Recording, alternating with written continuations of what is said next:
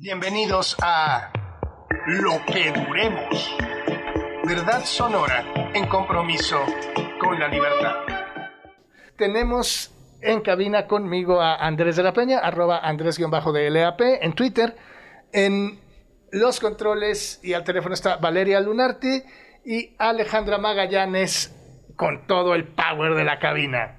Yo aquí al uso de la voz, Zul de la Cueva, arroba Zulanito con Z. Y bueno, pues tenemos al teléfono en nuestro tradicional tercer martes de COVID, ya, pero ya tres hace tradición, al doctor Carlos Alonso, médico egresado de la Universidad de Guadalajara, maestro en Ciencias de la Salud Pública con orientación en epidemiología, doctor en Ciencias de la Salud Pública, profesor investigador, miembro del Sistema Nacional de Investigadores, el SNI. Y bueno, doctor, ¿cómo está usted? ¿Qué tal, Andrés? Pues muchas gracias. Estoy muy contento de poder estar aquí con ustedes y con todo el auditorio. Este, pues aquí estamos a la orden. Pues tenemos un montón de preguntas sobre la ola Omicron, de la que cada vez entendemos menos, creo.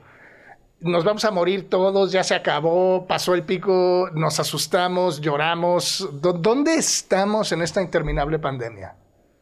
Mira, yo creo que ha habido este, algunos extremos por diversos factores en lo que concierne a la, oleada de Omicron. ¿no? Está, está el extremo es que han tratado de minimizarla y de hacerla ver como algo muy muy cotidiano, este, como una gripita, como algo muy sencillo que, que se va a resolver fácilmente y están obviamente aquellos que también lo tratan de ver como algo apocalíptico, algo muy muy muy muy este extremo.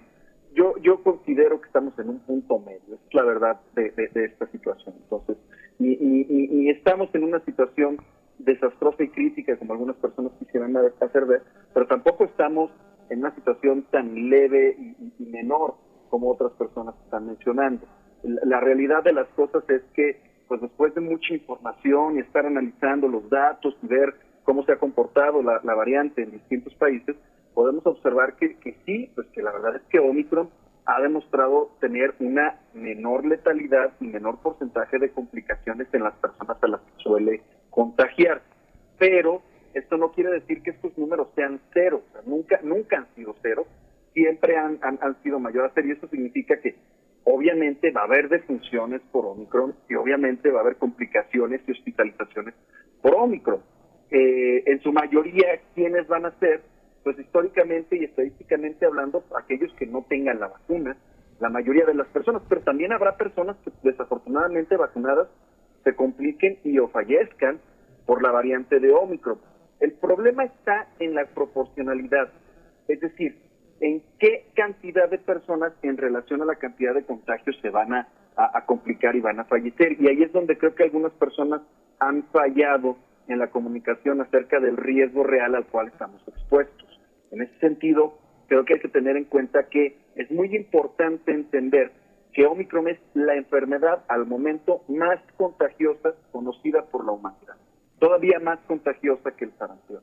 Y en ese tenor, pues debemos comprender que una gran cantidad de personas se van a contagiar en un periodo de tiempo muy corto. Y por tanto, aunque la letalidad sea menor y aunque el porcentaje de, de complicaciones sea menor, pues obviamente si la cantidad de casos es muy grande, pues habrá una gran cantidad tanto de defunciones como de complicaciones. Y por lo tanto saturación hospitalaria. Por supuesto, ¿no? Que ya lo estamos viendo. Antes habían mencionado, por mucho tiempo las autoridades estatales y federales han tratado de desestimar el riesgo diciendo que no hay un incremento, que no hay este, una mayor ocupación hospitalaria y que no hay un incremento en las defunciones. Yo te lo puedo decir con los números. Los números dicen todo lo contrario. Por ejemplo, en, en cuestión de defunciones a nivel nacional, pasamos en cuestión de tres semanas de tener un promedio de 100 defunciones diarias a tener 262 defunciones diarias. Si esto no es un incremento, yo no sé qué. Y a nivel Jalisco sucede lo mismo, ¿eh? Pasamos de tener cuatro defunciones diarias promedio a tener 20 defunciones diarias promedio.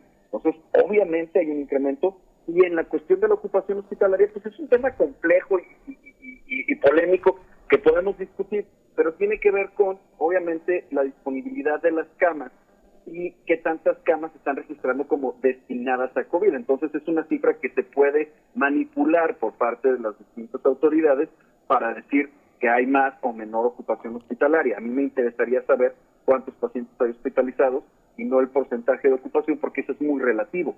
En lo que se refiere a la cantidad de casos, para que te des una idea de la magnitud, ya, ya vimos el promedio de las defunciones. Yo te puedo hablar ahora de, cómo se ha incrementado.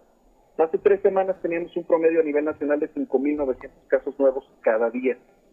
Hoy estamos teniendo un promedio de 42.900 casos nuevos cada día. Así es un, es un crecimiento, se le llama exponencial. Entonces, este, la verdad es que sí estamos teniendo un, un repunte muy, muy grande en lo que se refiere a la cantidad de casos. En Jalisco la cifra cambió de 190 casos diarios a 1.466 casos diarios. Hablando de esto de los contagios, doctor, eh, pues la semana pasada hablábamos de lo caras que llegaron a ser las pruebas COVID eh, y desde una perspectiva de salud pública, ¿qué opina usted sobre esto? ¿Cree que, cree que por ejemplo, sería más efectivo eh, que, que el gobierno del Estado o el gobierno federal estuvieran garantizando acceso a pruebas en lugar de algunas otras medidas un tanto curiosas que hemos comentado el resto de la semana. Tapetes satanizantes. Tapetes satanizantes, túneles de ozono. ¿Qué opina de las pruebas, doctor? ¿Son muy importantes para entender la pandemia y para decisiones de política pública?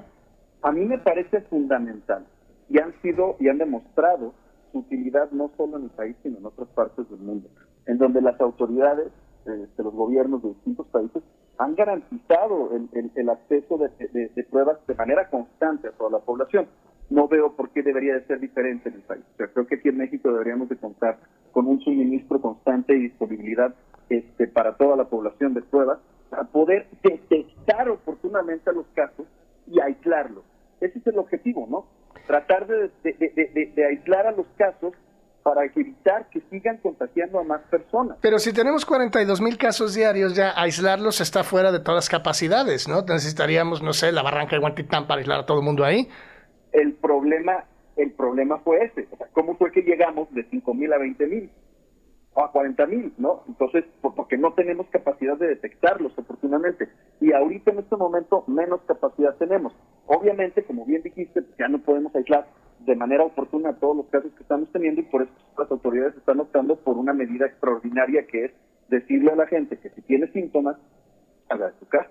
Bueno, pues a lo mejor deberían aislarse los que no tienen síntomas, para cómo vamos. ¿no? Sí. Escuchaba, escuchaba esa, ese comentario y digo, por más por más sarcástico que sea, pues digo, obviamente no va a ser aplicable, pero, tiene, tiene, tiene su lógica, ¿no? Somos ya tanto la cantidad de personas que nos hemos contagiado, que, que, que, los que no se han contagiado pues son los que ya se deberían de quedar guardados. Obviamente esto, esto no es real, esto no es, no es aplicable, pero sí, es que el porcentaje de personas que eventualmente van a terminar contagiarse por la variante de Omicron este, va a ser muy, muy alto. ¿Y si ya te contagiaste, ya te puedes relajar por un tiempo y no preocuparte o eso es falso? A mí me parece que, que no, no es, no es verdadero. Hay, hay casos de personas que se han contagiado múltiples veces a lo largo de la pandemia. Tu servidor se ha contagiado dos veces, tengo colegas que se han contagiado hasta cuatro veces. Este, realmente eh, relajarse no creo que sea la, solución, eh, porque también es ante eh, la incertidumbre de si Omicron, Omicron va a ser realmente el fin de todo esto, como muchos han querido hacer ver, ¿no? Este, lo que ha demostrado este virus es su capacidad de mutación. ¿Cuántas variantes han surgido, tanto de interés como de preocupación, y otras que ni siquiera han llegado a catalogarse como tales, pero que han surgido de alguna u otra manera, gracias a la gran capacidad de mutación del virus? Entonces, creer que Omicron es la versión final de este virus es, es un poco ilusorio, sobre todo teniendo en cuenta que mientras más contagios haya, más posibilidades hay de que se presenten mutaciones que den cabida a una nueva variante. En ese sentido, eh, doctor, algo que mencionábamos también la semana pasada es que la efectividad de las vacunas decrece con el tiempo. No sé si nos podría dar el panorama de cuánto tiempo de efectividad le quedan a los primeros grupos vulnerables que se vacunaron, para cuándo se tienen que volver a vacunar y si México va o no en el ritmo que necesita estar para volver a darles protección a esos primeros grupos que se vacunaron. Mira, vamos a hacer una, una distinción entre eh, la eficacia y la efectividad. La eficacia de las vacunas, que era el porcentaje que veíamos nosotros en un principio cuando empezaban a surgir, nos hablaba de, la, capacidad que tenían de evitar una enfermedad este, clínica o complicaciones o defunciones, pero en un entorno controlado. Eran los resultados de los ensayos clínicos de las vacunas. La efectividad es qué tanto pueden hacer esto realmente las vacunas, pero en un entorno real, ¿no? un entorno no controlado, en el día a día. Y esto es lo, lo, que realmente es complicado de medir en, en, estos momentos debido a, a, las circunstancias en las que nos encontramos, a la gran cantidad de personas que hay y a la, y a la variedad de vacunas que se han aplicado. Eh, sin embargo, se estima de manera general que eh, la, la, capacidad de protección de las distintas vacunas que se han aplicado en el país tiende a disminuir aproximadamente, no quiere decir que a los seis meses ya no funciona, quiere decir que a los seis meses tienden a disminuir. Y por eso es que se ha recomendado que a los seis meses se aplique una dosis de refuerzo. Obviamente nosotros aquí en México vamos bastante atrasados en este sentido. Y hablando de ir atrasados, nos vamos a ir pero al corte y volvemos con este tema al teléfono el doctor Carlos Alonso que nos estaba platicando qué onda con las vacunas y las dosis de refuerzo y la velocidad en la que el país tendría que estar vacunando. Exactamente, les, les estaba platicando que regularmente la mayoría de las vacunas han demostrado una disminución ¿no? de la, de la este, efectividad o del, del porcentaje de protección, por así decirlo, a los seis meses y por eso la mayoría de las vacunas que ya tienen estudios que recomiendan la aplicación de, una, de un booster o una dosis de refuerzo, lo sugieren después de seis meses de haber completado el esquema inicial. Y ahí es donde te decía que creo que en México vamos un poquito atrasados, ¿no? Porque hay mucha gente que todavía no ha completado sus esquemas. O sea, hay un porcentaje de gente que, ni siquiera han recibido dosis. Como el irresponsable de Andrés, que nomás lleva una dosis. Que nomás lleva buscando dosis como tres meses y no consigue. Y hay que decir que si te metes a mi vacuna Jalisco, dice, ahorita no hay vacunas, joven. Este, este es el problema también. Entonces, no es solo que la gente no quiera completar sus esquemas, sino que no hay disponibilidad para poderlos aplicar. Yo escuché casos de muchas personas que dijeron, oye, pues yo, yo me enfermé y no pude vacunarme cuando me tocaba y después pues, quise al registrarme como rezagado aquí en el estado de Jalisco y no hay ninguna campaña para rezagados. Hablé a Secretaría de Salud y me dijeron, pues sabes qué, ya, si no tuviste tu vacuna cuando te tocaba, no va a haber campaña de rezagados. A mí me parece que eso es un error. Es un error, sobre todo cuando vemos que en otras partes del mundo hay una campaña constante de vacunación disponible en todos los lugares, en lugares públicos, en lugares privados, farmacias y demás, en donde cualquier persona puede acudir a recibir la vacuna en el momento en que la quiera. Bueno, pero aquí no hay vacunas, pero te las piden para entrar a estadios. Eh, y, eso yo, yo mira, esa, esa estrategia a mí no me parece que sea mala por una razón. No porque vaya a prevenir realmente los contagios, porque no los van a prevenir, sino porque estimula a que aquellos que no se habían decidido a vacunarse, se vacunen, pero por el contrario, contradictoriamente hablando, no, no, tenemos, como bien decías, una campaña para la vacunación de los rezagados, entonces los, los incentivas a vacunarse, pero no les das la posibilidad de hacerlo. Entonces, eh, la estrategia no está bien, eh, bien, bien organizada, bien estructurada y a mí me parece que no están aprovechando las oportunidades este, adecuadamente. Entonces, si no hemos completado el esquema de vacunación de las personas, pues todavía vamos atrasados en lo que se refiere a la dosis de refuerzo, que es la que también tendría que aplicarse seis meses después de haber completado el esquema. Pues en México realmente sí vamos atrasados en esto, en comparación con otros países que ya incluso están pensando en aplicar cuartas dosis, como es el caso de Israel. sí, o Italia. Este, voy, a, voy a subrayar esto porque nunca me cansaré de insistir. ¿Es cierto que las vacunas dan autismo? No, por supuesto que no. ¿Te ponen un chip de Telcel cuando te inyectan? No, pues bueno, que le pongan saldo, por favor. ¿Pueden controlar tu mente a través de una vacuna? Absolutamente no, pues claro que no. Las vacunas no, no, no, tienen. Todas estas teorías de la conspiración surgen del desconocimiento y la ignorancia. Y realmente me, llaman mucho la atención porque pues son como, como, como los terraplanistas, ¿no? No tienen ningún argumento a favor pero no acepta ninguna, ningún, argumento en contra. Ya lo dijo Mark Twain, no hay, no hay información suficiente en el mundo para convencer a un necio. Oiga, doctor, y hablando de conspiraciones un poco más reales, eh, yo le pregunto su opinión sobre este tema, que también lo cubrimos, me interesa muchísimo a nivel personal. Eh, ¿Qué onda, por ejemplo, con países que ya están llegando a comprar suficientes vacunas para, como Estados Unidos, ¿no? Para vacunar a toda su población de 15 años y más 10 veces. Eh, ¿Qué es lo que tendría que pasar a nivel del suministro de vacunas internacional para que México tenga vacunas y las pueda aplicar? Porque hasta ahora pues también pues no me ponen la vacuna a mí porque no hay y no llegan. ¿Qué tiene que pasar para que lleguen las vacunas que faltan? miren, e, e, el asunto en este, en este sentido me parece que, es muy claro. Hay países con un gran poder económico que han acaparado las vacunas del mundo entero. Estados Unidos es uno de ellos, no queda la menor duda, y otros países han hecho lo mismo, donde han comprado un exceso de vacunas que supera por mucho las necesidades de su población. Y esto deja a otros países con, un problema de, recursos muy complicados. Si nosotros vamos al continente africano, vemos que eh, tienen un porcentaje de cobertura de vacunación terrible, menor al 10%, ¿eh?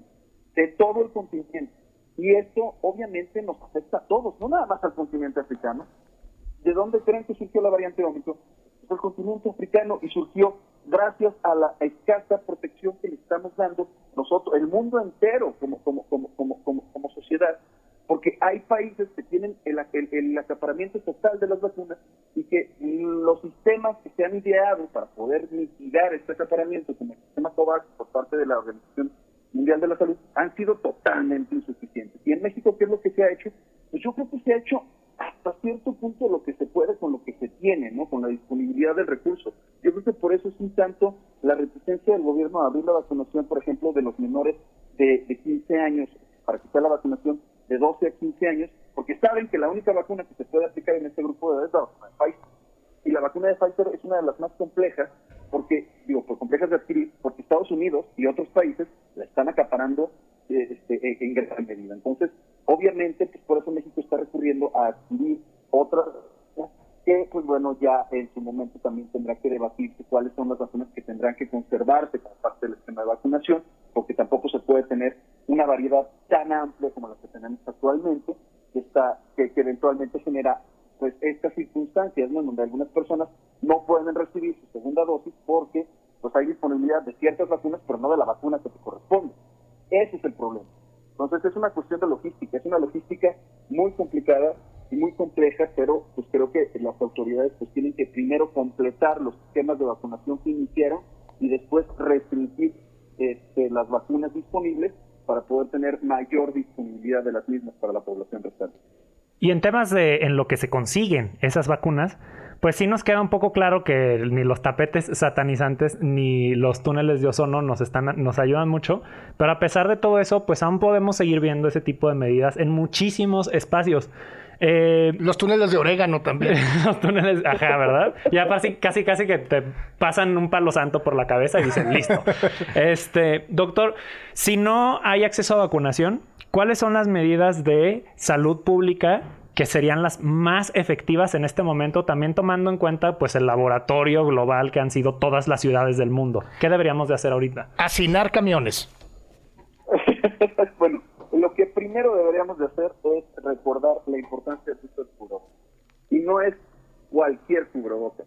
Ya se ha demostrado que con esta variante los cubrebocas de una o dos capas tienen prácticamente muy baja, muy bajo Entonces lo que se requieren son cubrebocas de tres capas o más para proteger a la población y evitar cubrebocas que tengan, eh, que tengan por ejemplo, las, este, las, válvulas, porque esos cubrebocas lo único que hacen realmente es proteger a quien los tiene, pero no a quienes están alrededor de esa persona. Y si esa persona por alguna razón llegase a tener COVID, lo único que va a hacer es contagiar a todos a su alrededor Entonces, los cubrebocas con válvulas deberían de prohibirse en este contexto.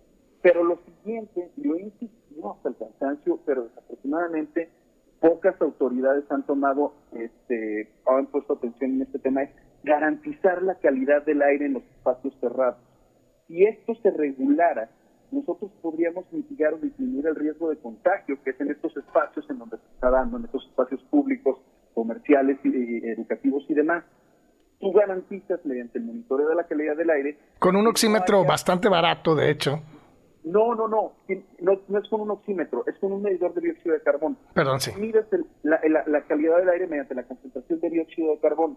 Y regularmente, de acuerdo a los estudios más recientes, se recomienda que la concentración sea menor a 700 partículas por millón. Y si tú tienes un espacio con mayor de con una concentración mayor a 700 partículas por millón, pues puedes recurrir a varias estrategias, ¿no? Reducir el aforo de manera temporal en lo que, en lo que el, espacio se, se, vuelve este, más, más, más apto obviamente abrir ventilación, circular el aire, etcétera. Es decir, son cuestiones que permiten tomar decisiones basadas en información. Ahorita no estamos tomando las decisiones con base en nada. Simplemente en porcentajes de acuerdo que no tienen ninguna lógica y ningún sentido porque todos los espacios son completamente diferentes entre sí. Y lo único que puede estandarizar este tipo de medidas es medir y garantizar que haya una calidad del aire en espacios cerrados Sí, en general las medidas gubernamentales tratan de detener un huracán con una malla ciclónica. Y, y me parece que los gobiernos lo que intentan hacer es tratar de maquillar su incapacidad de contener un virus con medidas que generan más sensación de control que verdadera efectividad. ¿No? Volvemos a los tapetes sanatizantes. Claro, no, no podría estar más de acuerdo contigo. Me, gusta esa perspectiva. Es decir, es tratar de aparentar que tienes el control de algo que tú sabes como autoridad que no tienes el control. Porque es imposible. Incluso en su momento también recuerdo cuando algunas este, eh, algunos personajes del sector salud y, del ámbito político salieron a declarar que la pandemia se podría controlar en cuestión de ocho semanas. Una cuestión así. Un saludo al doctor Cheto Libilinsky en, ese, eh, digo, era totalmente absurdo. Una de dos, o, no tenían idea de lo que estaban hablando, o sabían perfectamente bien que no, que, no era posible, pero era una estrategia política. Pero a mí me parece que creer que se puede controlar algo como la pandemia de COVID es, un error. Entonces, no, no, la estrategia no tiene que centrarse en eso. Ni siquiera China, con su estricto y riguroso control que tiene sobre su población, puede controlar la variante de Omicron y lo vamos a ver en fechas en, próximas fechas si es que no, manipulan los números con, con, este con la llegada de la oleada de Omicron a nuestro país en donde están haciendo este, que la gente se quede en sus casas y están haciendo pruebas masivas a toda la población aún así no va a ser posible controlarlo ¿por qué? porque así es la característica de este virus entonces no tratas de controlarlo lo que tienes que hacer es mitigar el impacto del mismo reducir el riesgo que se presenta a tu población y proteger en medida lo posible a tu población. Pero controlar algo así es imposible. Hay, hay una discusión en Estados Unidos entre Biden, que insiste en que van a acabar con el virus, ¿no? Y la FDA, bueno, un montón de médicos que dicen que no podemos vivir en una alerta permanente y no tenemos que hablar de cuánta gente estornuda, sino de cuánta gente está verdaderamente enferma. Es decir, encontrarnos, como empezamos esta entrevista, en un punto medio de convivencia con esta nueva situación, ¿no? Pues es parte del debate político actual, en donde eh, incluso otros países también han entrado en ese, en ese debate, tratando de eh, establecer, han utilizado el término endémico, el, término de que esto se va a convertir en una endemia, que va a dejar de ser una pandemia para convertirse en una endemia, y obviamente al convertirse en algo endémico, pues ya no requiere la misma atención que requiere una pandemia, ni el conteado de, casos diarios, ni el registro, ni el seguimiento, ni nada por el estilo.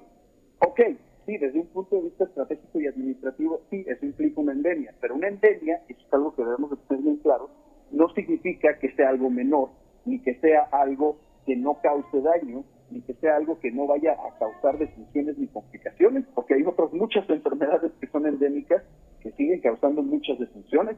VIH es una enfermedad endémica, el, este, la viruela en su momento fue una enfermedad endémica hasta que se controló con la vacunación, este, el dengue es una enfermedad endémica, la malaria, etcétera, y todas ellas producen complicaciones y defunciones. Entonces, hacernos creer que con el tránsito de la, de la, de la pandemia por COVID a una situación endémica vamos a resolver el problema, me parece que también es un juego de palabras político en donde se está haciendo creer que, este, nuevamente, lo que decías, podemos controlar algo que realmente no es controlable. Como el corte comercial que no podemos controlar y tenemos que ir a él.